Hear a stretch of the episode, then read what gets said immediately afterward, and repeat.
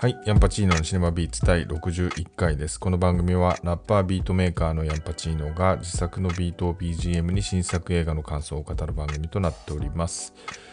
えーゴールデンウィークも、えー終わりまして、えーまあ、ちなみに今回の配信は5月8日の月曜日の深夜に撮ってますんで、まあ、まさに今日から、え仕事始めって感じだったんですけども、まあ、ゴールデンウィーク、あの前半は、あのこの前話したみたいに、まあ、フェスに行ってたりしたんで、まあ、後半はですね、えーまあ、割とおとなしく過ごしたっていう、えー感じだったんですよね。で、一日だけあの、友人たちとちょっと車で、えー中華街とか行って、その後、えー江ノ島の方とか行ってみてはどうどうかなみたいな話をしてて、えー中華街で待ち合わせしたんですけど、お昼過ぎに。もうすごすぎてですね、人混みが。えーまずその車で、えー来た友達がまず駐車場を見つからないっていうことになったりですね。まあ、実際店も本当に全店舗並んでるみたいな感じで、まあ、道にも人が溢れてみたいな感じだったので、まあ、これはちょっと厳しいねということで、で、まあ、江ノ島方面もね、きっと、えー厳しいだろうということで、結局は、あの、友人の家で、えーひたすら UNO をしてですね。まあ、ただ夜、あの、その、家の近所の中華料理屋、町中華みたいな、えー中華料理、まあ、結構美味しいとこなんですけど、まあ、そこで食べれたんで、まあ、良かったかなっていう風な感じですよね。でした。はい。まあ、あとは映画でしたね。あのーまあ、今日、え映画コーナーで取り上げますけど、あの、ガーディアンズ・オブ・ギャラクシー、えーボリューム3をですね、え2回見ましたね、ゴールデンウィーク中に。まあ、3D、IMAX3D と、あと普通ので、えー見たんですけど、まあ映画館、まあ、混んでたんですけど、なんか僕が見た回は思ったほど混んでなくてっていう感じで、えー見やすい感じではありましたんで、本当に、まあゴールデンウィークの過ごし方としては結構映画館っていうのはやっぱいいよなっていう風な、えことを改めて思いました。はい。まあ皆さんは、えーどんな風に、えーお過ごしでしたでしょうかね。はい。で、そうですね。あの、まあ、今日、あの、ガーディアンズ・オブ・ギャラクシー、ボリューム3ですね。あの、主人公、ピーター・クイル、クリス・プラットやってますけども、まあ、クリス・プラットといえばですね、あの、もう一作今、公開している、えースーパーマリオ・ブラザーズ・ザ・ムービ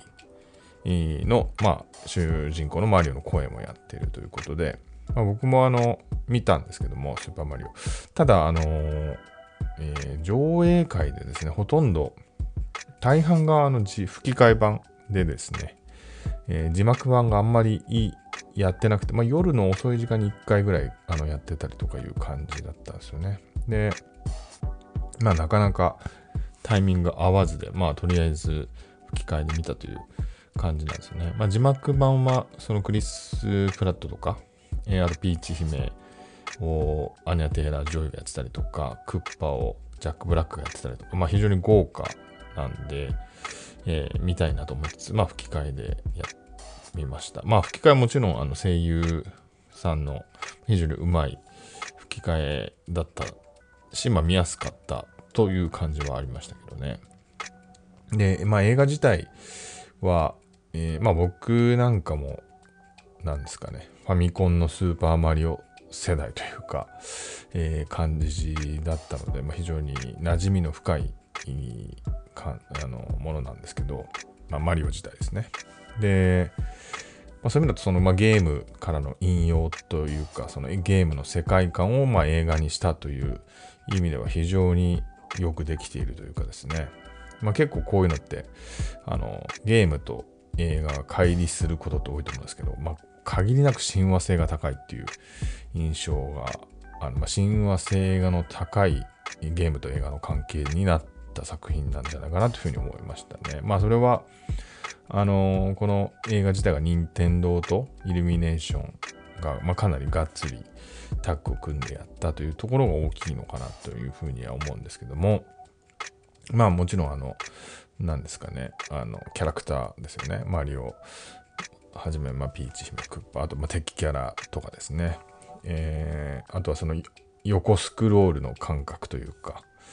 えー、まああれが、まあ、実際映画の中でかなり意識的に出たりもするし、逆に言うとその横スクロールで見たものっていうのはこういう世界だったのかなって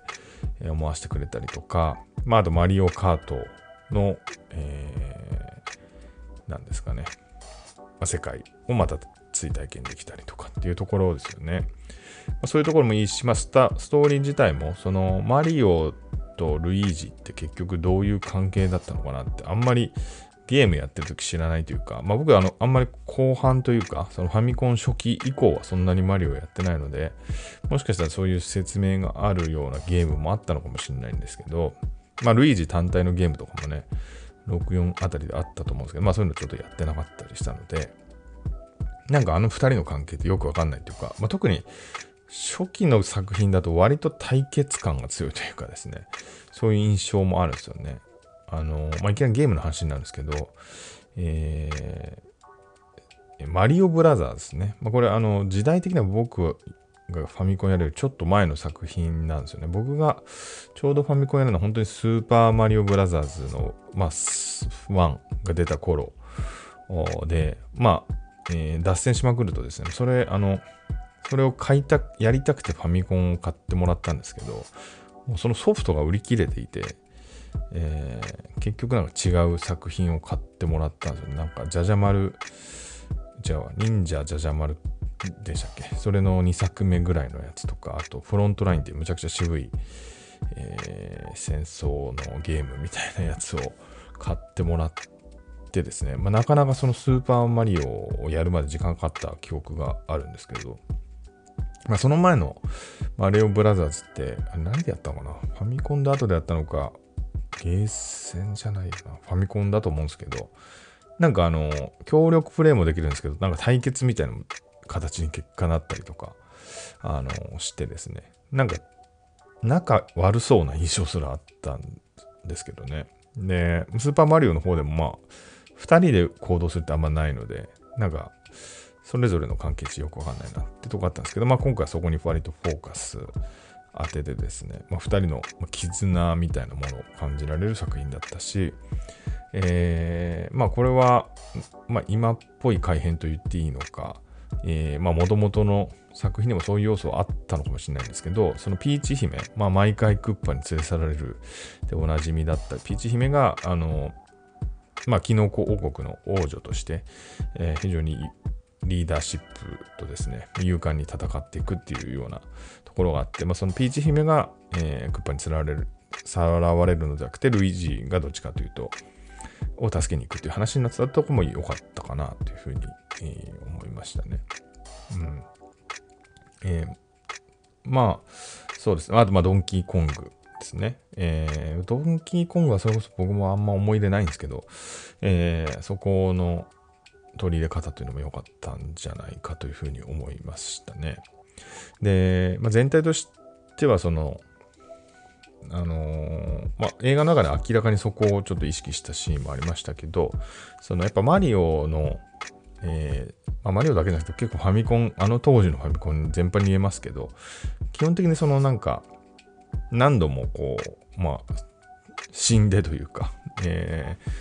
えー、死んでまたやり直して、その同じとこを何度もやることによって習熟して、こう、前に進んでいけるみたいなところですよね。あの、トム・クルーズの、Always You Need Kill えー、とかも同じですけど、まあ、そうやってその習熟してこう前に進んでいくみたいな要素ってマリオにあったと思うんですけど、まあそれが、えー、この映画の中でも入ってたりとか、ま、要はマリオとか、まあ、ルイージもそうですけど、そんな特別な人じゃなくて、こう、努力でなんとかやっていくみたいなのが、まあ、もともと持ってたエッセンスであるし、まあ、このゲームの中でも入っているかなというふうに思って、えー、そこが、えー、いいなと思ったんですけどね。で、ただなんか、あの、ものすごく褒めているんですけども、えー、なんか見終わってみて思うのは、意外とこう、なんだろう、そのゲームの感覚みたいな、すごいゲームやりたいなって思ったんですけど、見終わった後。そのゲームの感覚を思い出したりとか、あのあとまああんまりノイズがないというかですね、ここ気になるなみたいなのもあんまなくてですね、非常に咀嚼しやすい。まあそれはもちろん子供向けであるっていうところもあると思うんですけど、あの見見やすすぎて残らないみたいなのがちょっとあったんですよね。まあそれちょっとわがままなリクエストなのかもしれないですし、まあそれこそ子供向けなのでそこが重要なのかもしれないんですけど、えーまあ、意外とさっとこう見れてしまったかなっていう感じはちょっとありましたね。まあ、もしかしたらそのクリス・プラットとかアニャ・テイラー・ジョイ、えー、ジャック・ブラックの声があってたってる方を見たらちょっと印象も違うのかもしれないんですけど、まあ、日本のその声優陣の吹き方非常にうまくて逆にこう聞き見やすすぎるというといいかのかわかんないんですけどそんな印象すら、えー、あったかなというふうな感じでしたね。はい。まあゲームやりたいなと思いつつやる方法が今ないので、えー、なんかでやりたい気はしますけどね。うん。はい。まあ、そんな感じのスーパーマリオの話をいきなりしてみました。で、あと、まあ、あの、このフリートーク分でもう一つです。フリートーク部分でもう一つですね。あの、前回、えー、第60回で、えー、午前4時にパリの夜は明けるを、えー、取り上げたんですけども、えーとまあ、番組の最後にあのまたちょっと感想のメールやハッシュタグ投稿、まあ、セビルというか、そういう感じの終わり方させてもらったので、えー、と以前にも、えー、ハッシュタグ投稿していただいたですね、月夜のたまさん、まあ、えー、もともとはノートでのお友達の月夜のたまさんがですね、えー、ハッシュタグで投稿していただいたので、ちょっと紹介したいと思います。えー、午前4時にパリの夜を明ける、えー、他者との関係は少しだけ距離があるくらいが心地よいのかもしれません。相手を大切に思っていることが伝わり、必要な時に寄り添うことができれば幸せだと思いました。深夜ラジオの番組とリスナーとの関係にこの作品と同じ優しさを感じます。と、まあ、いつもの通り、あのー、素敵な、えー、文章で、え表現していただいてるんですけども、そうですよね。あの、まあ、前回の時もですね、あの、やっぱこの映画の良さって他者との距離感のなんか、えー、ちょうど良さ、えー、みたいな話をちょっとさせていただいたんですけど、本当にまあそこだなというふうに思っていて、まあ、あのー、そのラジオとリスナーとの関係っていう、えー、ものにやっぱそういうものを感じるっていうのはですね、えー、なんですかね、そのまあリスナーってその番組のリスナーって、まあ、一言で言えば全然他人っちゃ他人だと思うんですけど、まあ、それでもやっぱり自分が好きな番組を同じく聞いてる人って、えー、まあやっぱり他人、他人なんだけど、まあなんか近く感じるっていう、まあ、不思議な感覚をやっぱ僕も覚えるんですよね、普段あのラジオ聞いててですね。あのまあ、実際その何人なのかわかんないんですけども、なんかその同じ、まあ、えー、パーソナリティ、もしくはその番組が好きであるっていう、まあ、共通点だったり、まあ、その時間に起きてラジオを聴いているっていう、まあ、今ちょっといろいろポッドキャストとかね、えー、ラジとラジコのタイムリーとかもあるんで、そのリアルタイム性っていうのは、あのこの映画で描かれてるほどはなくなってしまって、あのまあ、リアルタイムで聞いてる方がよりですね、あのそういう感覚って強まると思うんですよね。まあ、それは仕事しながらなのか、受験勉強しながらなのか、なんか運転しながらなのか、ちょっとわかんないんですけども、なんかそういう、まあ、えー、まあ、映画では、まあ、都市、パリという都市でしたけど、その都市生活者の、えー、まあ、孤独とか、まあ、みんな孤独かわかんないですけど、まあ、どっかに孤独ってやっぱあると思うんですけど、えー、そういう中でなんか繋がってる感じっていうのがなんか、えー、で、まあ、お互いこう、気にかけてるっていうその感覚っていうのが非常に心地よいし、えー、なんかこう、暑苦しくこう常に関与されてるわけじゃないんだけど、まあ、いざとなったらなんか自分の悩みを打ち明けられる場所があるとか、えー、そんな気持ちにさせてもらえるっていうラジオの、えー、番組とリスナーの関係って本当にいいよなっていうのは改めて、えー、この投稿、ツイートを見て思いました。はい。えー、月夜のタムさん、ありがとうございました。えー、それではこの後、えー、ガーディアンズ・オブ・ギャラクシーボリューム3の話をしたいと思います。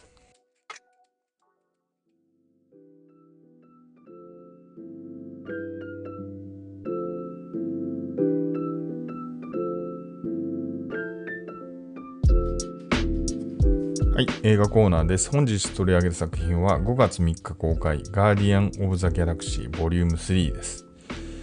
えーまあ、この映画は、まあ、知ってる人はよく知ってるというか感じだと思うんですけど、まあ、あまり、知らないという方にちょっと説明するとですね、まあ、いわゆるマーベル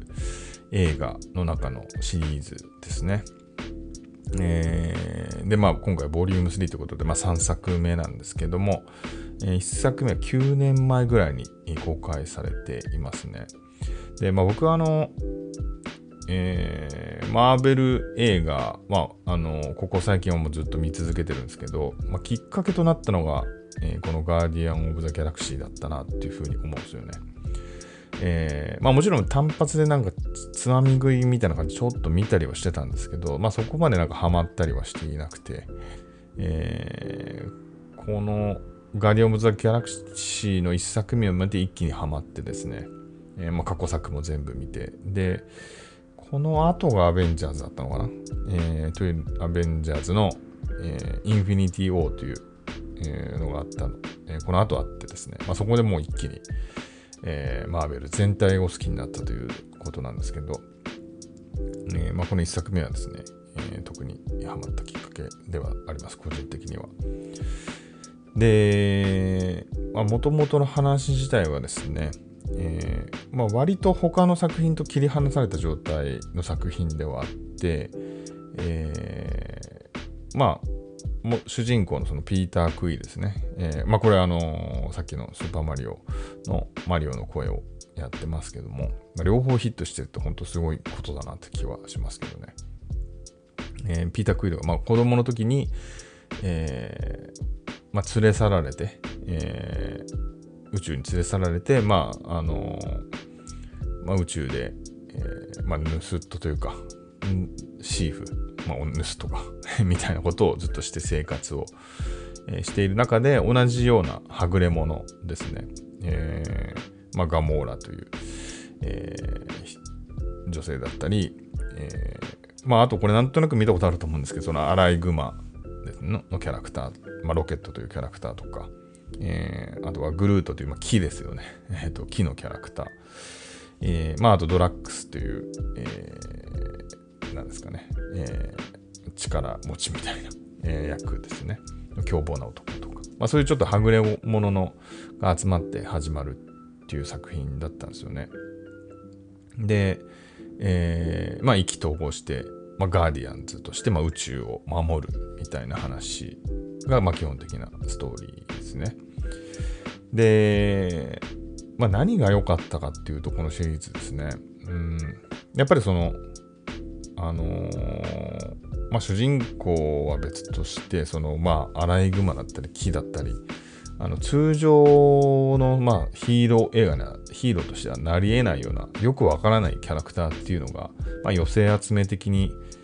集まって作品になってるっていうところがまず非常に惹かれたポイントですよね。あの、まあ、これは実際あの、まあ、僕はアメコミをほとんど読んでないんで、全部パンフとかいろんな何かの受け入れでしかないんですけど、あの、まあ、実際そのキャラクターたちっていうのもそんなに、えー、アメコミ上の人気者ではない人たちを集めて、このガーディアンズ・オブ・ザ・ギャラ、ガーディアン・オブ・ザ・ギャラクシーというシリーズを作ったという、えー、ことなんですよね。うん、まあ、も、元を正すと、その、えー、アベンジャーズと言われている、その、アイアンマンとか、キャプテンアメリカとか、マイティ・ソーとか、えー、まあ、そのあたりのキャラクターっていうのもそんなに人気のキャラクターではなくて、まあ、例えばスパイダーマンとか、えー、X メンとか、まあ、そういう、えー、シリーズに比べるとですね、まあ、マイナーなあキャラクターを集めて映画化して成功したっていうのが、まあ、マーベルなんですけども、まあ、そのなんか最たるものというか、がガーディアン・オブ・ザ・ギャラクシーだったのかなというふうに、えー、思います。えーであとは、あのー、やっぱ音楽の使い方ですね。えー、まあ、特にワン、ツーではですね、この主人公が、えー、は何年の時なんだっけな。えー、まあ、お母さんが持ってた、えー、カセットウォークマンテープを宇宙で聴いてるという設定で、それが、まあ、70年代、80年代の、えー、ヒット曲なんですよね。まあ、それを宇宙で、えーと、ウォークマンで聴いてるっていうことによってですね、その映像的には思いっきり宇宙なんですけど、そこに往年のヒット曲、えー、例えば、えー、えー、と、ノーマウンテンハイとかですね、そういう、曲だったりがですね、えー、宇宙に鳴り響いてるという、まあ、そのタイミングだったり使われ方とかっていうことも含めて、えーまあ、非常に画期的だったとは言いますね。うん、まあワンツーともにそのオープニングでのその音楽の使われ方っていうのが最高なんですけど、まあオープニングだけじゃないですけどね。はい。まあそんなところが魅力の作品かなというふうに思います。まああともちろん、えっ、ー、と、もちろんか、よくわかりませんけど、えー、まあ、笑いの感覚、笑いがまあ差し込まれていくんですけど、その特にまあガーディアンズの中、まあ、うちでの、えー、まあ、オフビートな笑いっていうかですね、ギャグみたいなこともやっぱ、えー、面白かったりとかですね、まあ、ちょっとどっけのある感じ。とかも含めて、えー、まあ、監督のジェームズ・ガン監督ですね、えー、の、まあ、センスというか、あのー、がまあ前面に発揮されたシリーズだったんですよね。まあ、ちなみにジェームズ・ガン監督は他で言うと、まあ、最近はあのスーサイドスクワッド2、えー、ですね。まあ、もっと前で言うとスーパーっていう、えー、まあ、名作も監督してますけど、をやっていて、まあ、スーサイドスクワッド2に関しては限りなく、えー、ガーディアンズの成功を受けてやったっていうかですね、まあ、あれも、えーと、DC コミックの中の、まあ、はぐれ者の、えー、ヴィランの集まりの映画だったんで、まあ、非常に似た構造の映画でしたね。はい。まあ、その後スピンオフで、ピースメーカーとか、これちょっと僕途中までしかまだ見てないんですけど、えー、とこもやったりとかもしてますよね。まあ、だ基本的にはなんかちょっとダメなところがあるとか、はぐれ者を割と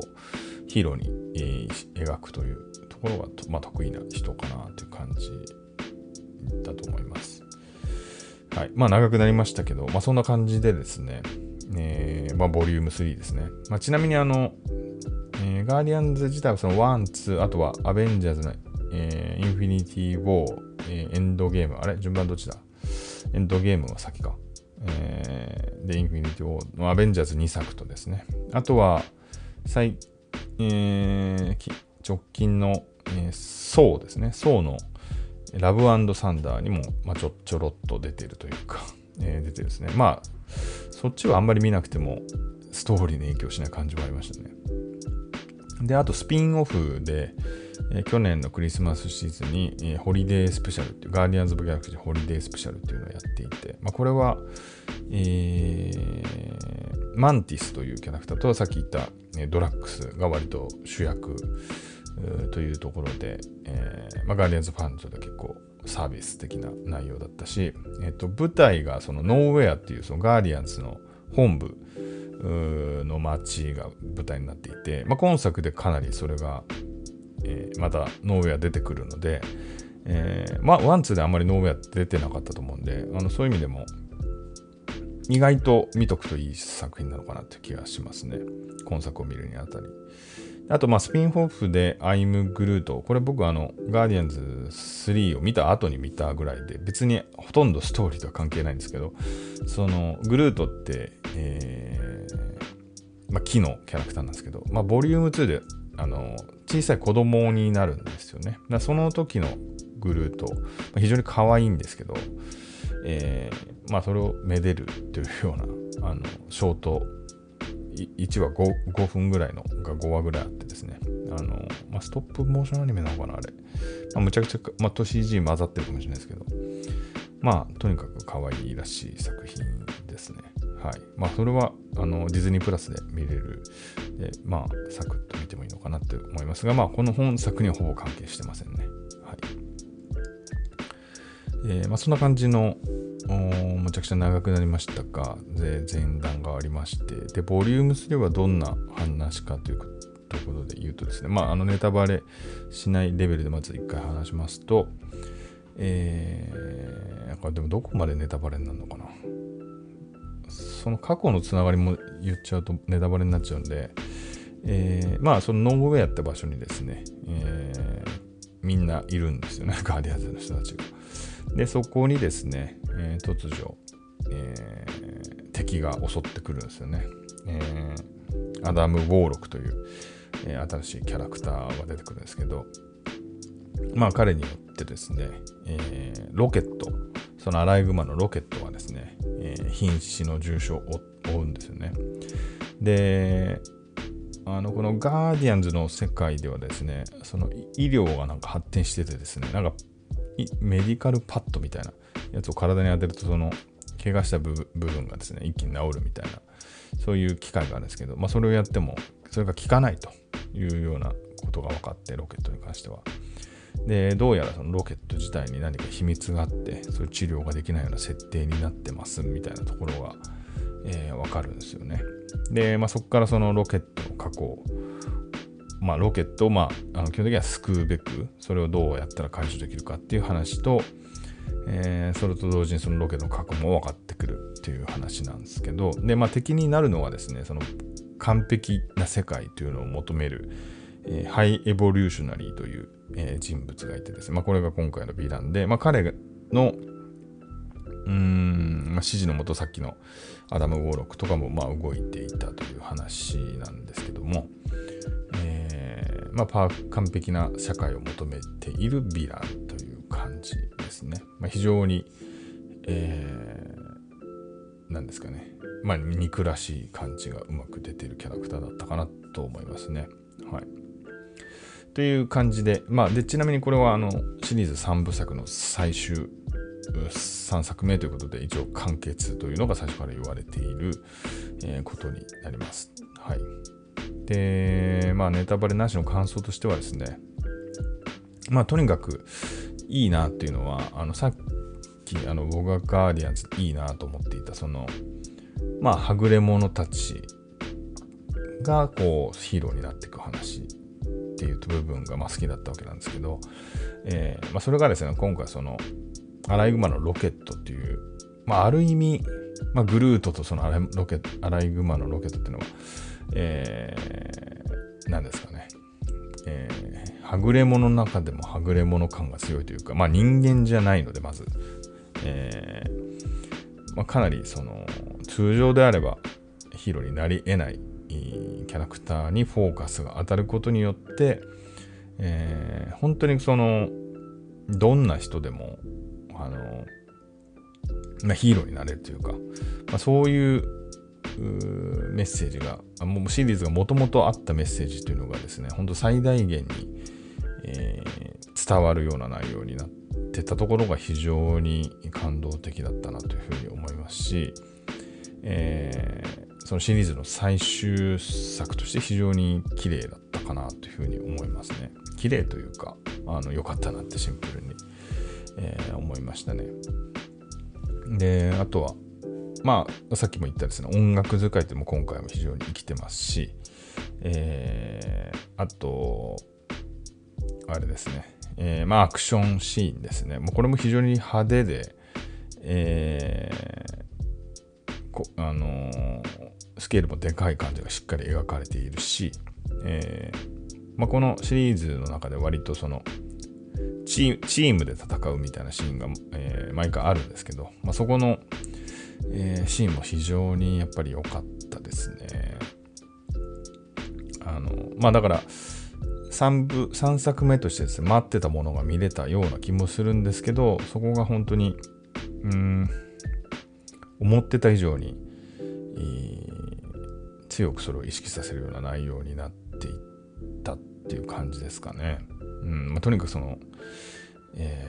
ー、ジェームズ・ガンのその誰もこうこぼれ落落とさないぞというようなあの優しい姿勢というのがですね、えー、本当にいいなっていうふうに思いましたね。うん、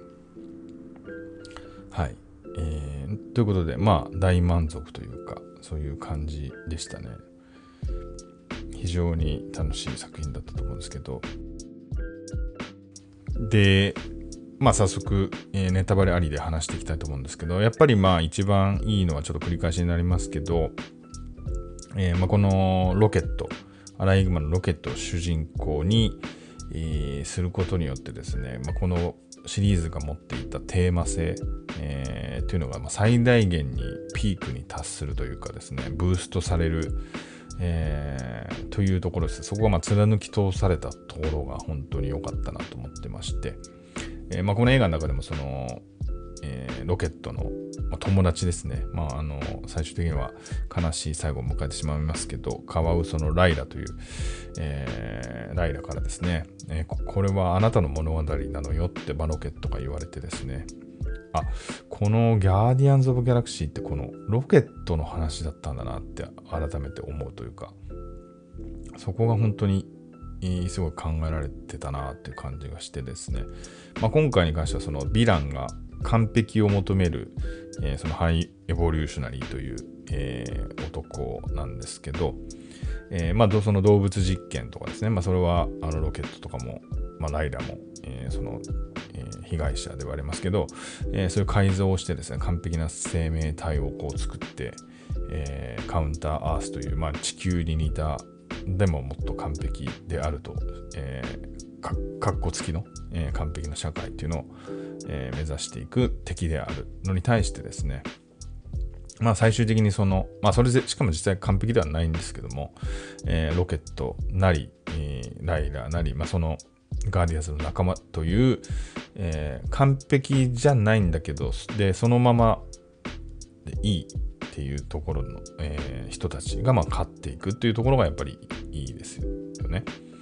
で、まあ、ロケット自体も、えー、まあ、ロケットでずっとそのアライグマであるということを常に否定してるというか、あの、えー、誰かにアライグマって言われると、アライグマじゃねえで切れるっていうのが、まあ、お約束のネタとしてあったんですけど、まあ、この作品で、まあ、最後、まあ、自分の、うん、昔というかですね、えー、その動物、改造される前の、えー、子供の、えー、自分というのを、えー、檻の中で見かけた時に、まあ、アライグマって書いてある、ラクーンって書いてあって、えー、で、それ最後その、えー、ハイレボリューショナリーと、えー、戦う時に、ハイエボリューショナリーと戦う時にですね、えー、自分の名前は、えー、ロケットラクーンだっていうふうに言うという、その、まあ、本当の自分の名前というのをですね、まあ、手に入れる。まあ、それはありのままの名前ではあるんですけど、っていうところが非常に良かったなっていうふうに思いましたね。あのシーンは本当に感動的だったと思いますね。で、まあ、あとはですね、あの、まあ、最終、もうクライマックスのところですね、えー、まあ、もちろんその、えー、まあ、まあ、ある、その、えー、ハイ、えー、エボリューショナリーの、まあ、基地から抜け出す、まあ、宇宙にある、えー、そういう基地から抜け出すというシーンがですね、そこがまあ爆破してしまう、えー、状況になったので、まずガーディアンズのメンバー、えー、および、まあ、そこにとらわれていた、えーまあ、次の、え、実験台としての人間の子供たちっていうのがいて、えーまあ、それを、えー、発見したそのガーディアンズたちは、まあえー、その子供たちを助けるということをするんですけども、えー、最後にそのロケットが残ってやることっていうのが、えーまあ、動物ですね。えーまあ、そのアライグマも含めた、え、動物を助けるというこ行動をするんですね。まあもうちょっとギリギリのタイミングでそういうことをやると。で、まあそれにもちろんガーディアンズも、え、乗ってや助けるというところですね。で、その中には非常に何ですかね、見た目としてはグロテスクな、えー、まあ、その実験とかによってですね、なってしまった、えー、動物なのかな、あれ。えー、まあ、ちょっとモンスターとも言えるような、えー、キャラクターも含めて助けていくっていうのが、まあ、本当にこの映画で、え、言っていた、その、うん、なんですかね、その対象の範囲の広さというか、まあ、あの映画のセリフの中でも、高等動物だけじゃないのかよっていう風なツッコミみたいなのがあるんですけど、えー、そこじゃなくて本当にその小動物も含めた生き物っていうところにそのあの視線の範囲が広がってるっていうのが、えー、とても良くて、まあ、それはそもそもロケットがそういう人でそういうキャラクターであるということにもつながっていてですねそこがとても良かったなと思いますね。あのシーンは、あのそれがついてることで、だいぶ他のやっぱり映画と違うというふうに感じさせられたとこですね。うん。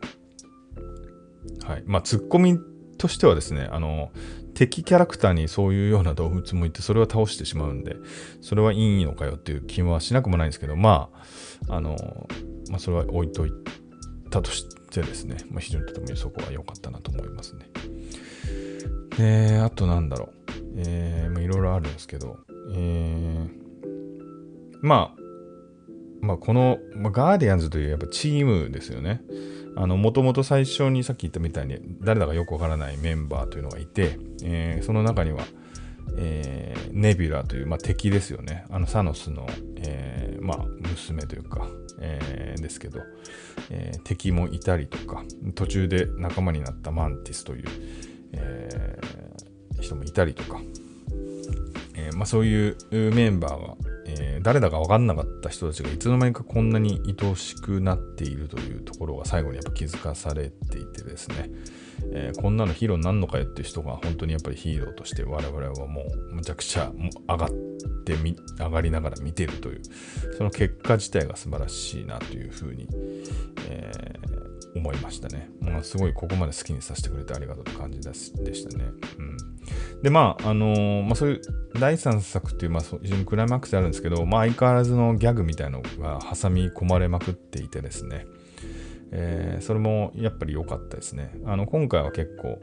割とマンティスがそのツッコミ役というか笑いの回す役として結構活躍してたかなって気がしますしあとネビュラーですねさっき言ったあの冷徹なもともと殺し屋というキャラクターなのであの彼女絡みのギャグっていうのは結構笑えますよね特にあの、まあ、そのカウンターアースっていう地球にいた、えー、場所に行った時にあのピーターとして車で移動するシーンがあるんですけどその普通の地球の車のドアの開け方がわからないってイライラするっていうなんかシーンが結構じっくり描かれててあそこはなんか、えー、好きでしたね。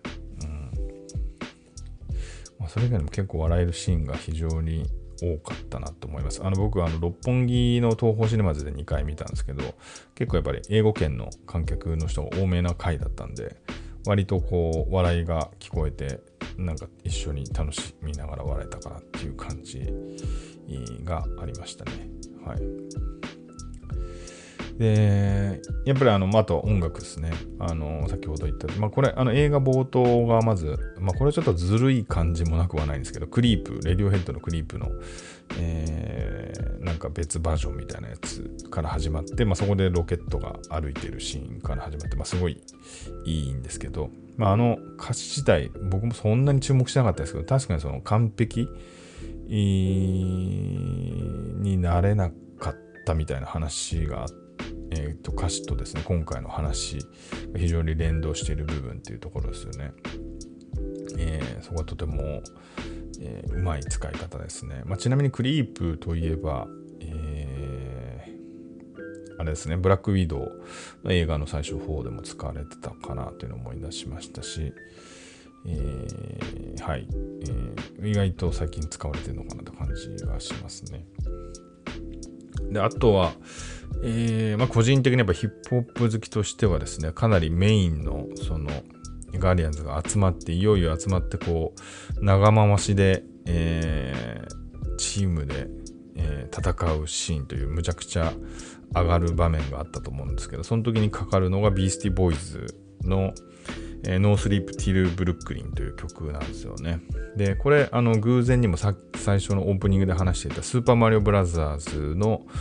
冒頭でもかかる曲なんですよね。で、まあ、マリオの方はですね、この2人が、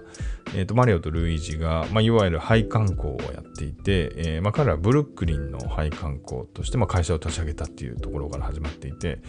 えー、その曲として使われるという意味で非常に親和性が高かったですね。まあ、今回のガーディアンズでなぜこの曲だったか、いまいち、あの文脈的なつながりはちょっとあの歌詞とかそこまで僕も分かってないんで、あのー、関係性を見つけられなかったんですけど、まあ、音楽的にはこの、えー、ガーディアンズメンバーがその敵に向かっていくスローで歩いていくシーンには非常にマッチしていた、あのーまあ、勢いのある曲なんで、えー、かかなというふうに思いましたね。はい。まあ、それ以外のとこでもやっぱり、あの、まあ、宇宙でまたその、えー、音楽かかるっていうところ、えー、違う違う、あの、この、いわゆる、今回は90、ん ?80 年、90年代も結構あったのかなあの、I、カセットテープじゃなくて iPad 的な、ズーンという、えー、iPad 的な、iPod か、的なものになっていて、これは、えー、まあ、これもいろいろ言うとネタバレ、ネタバレでいいのか、今は。えっ、ー、と、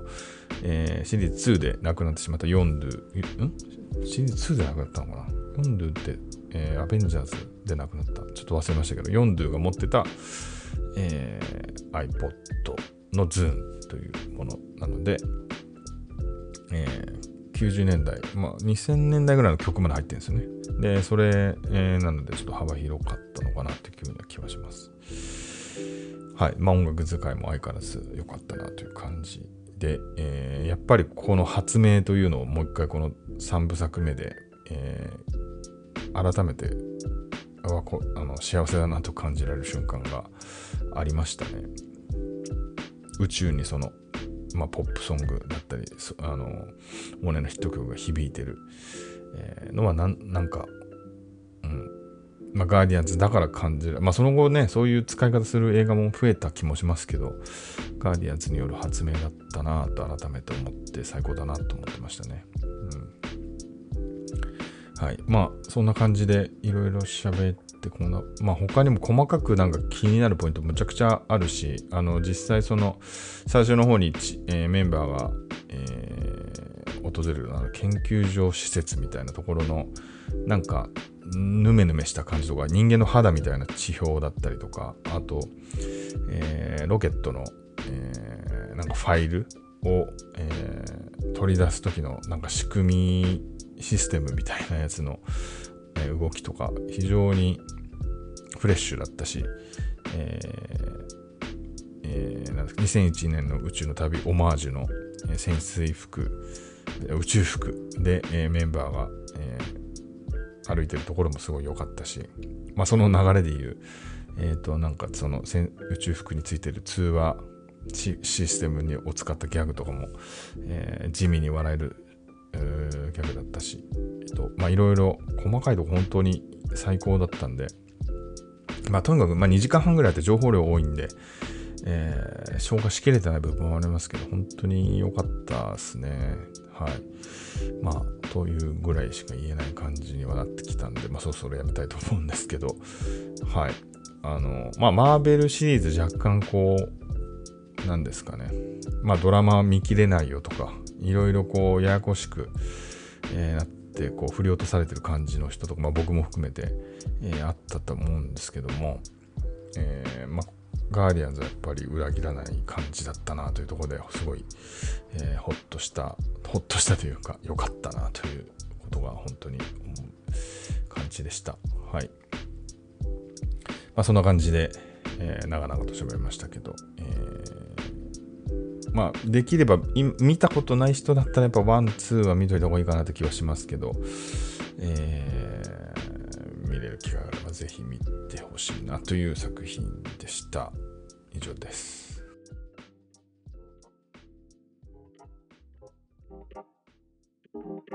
はい、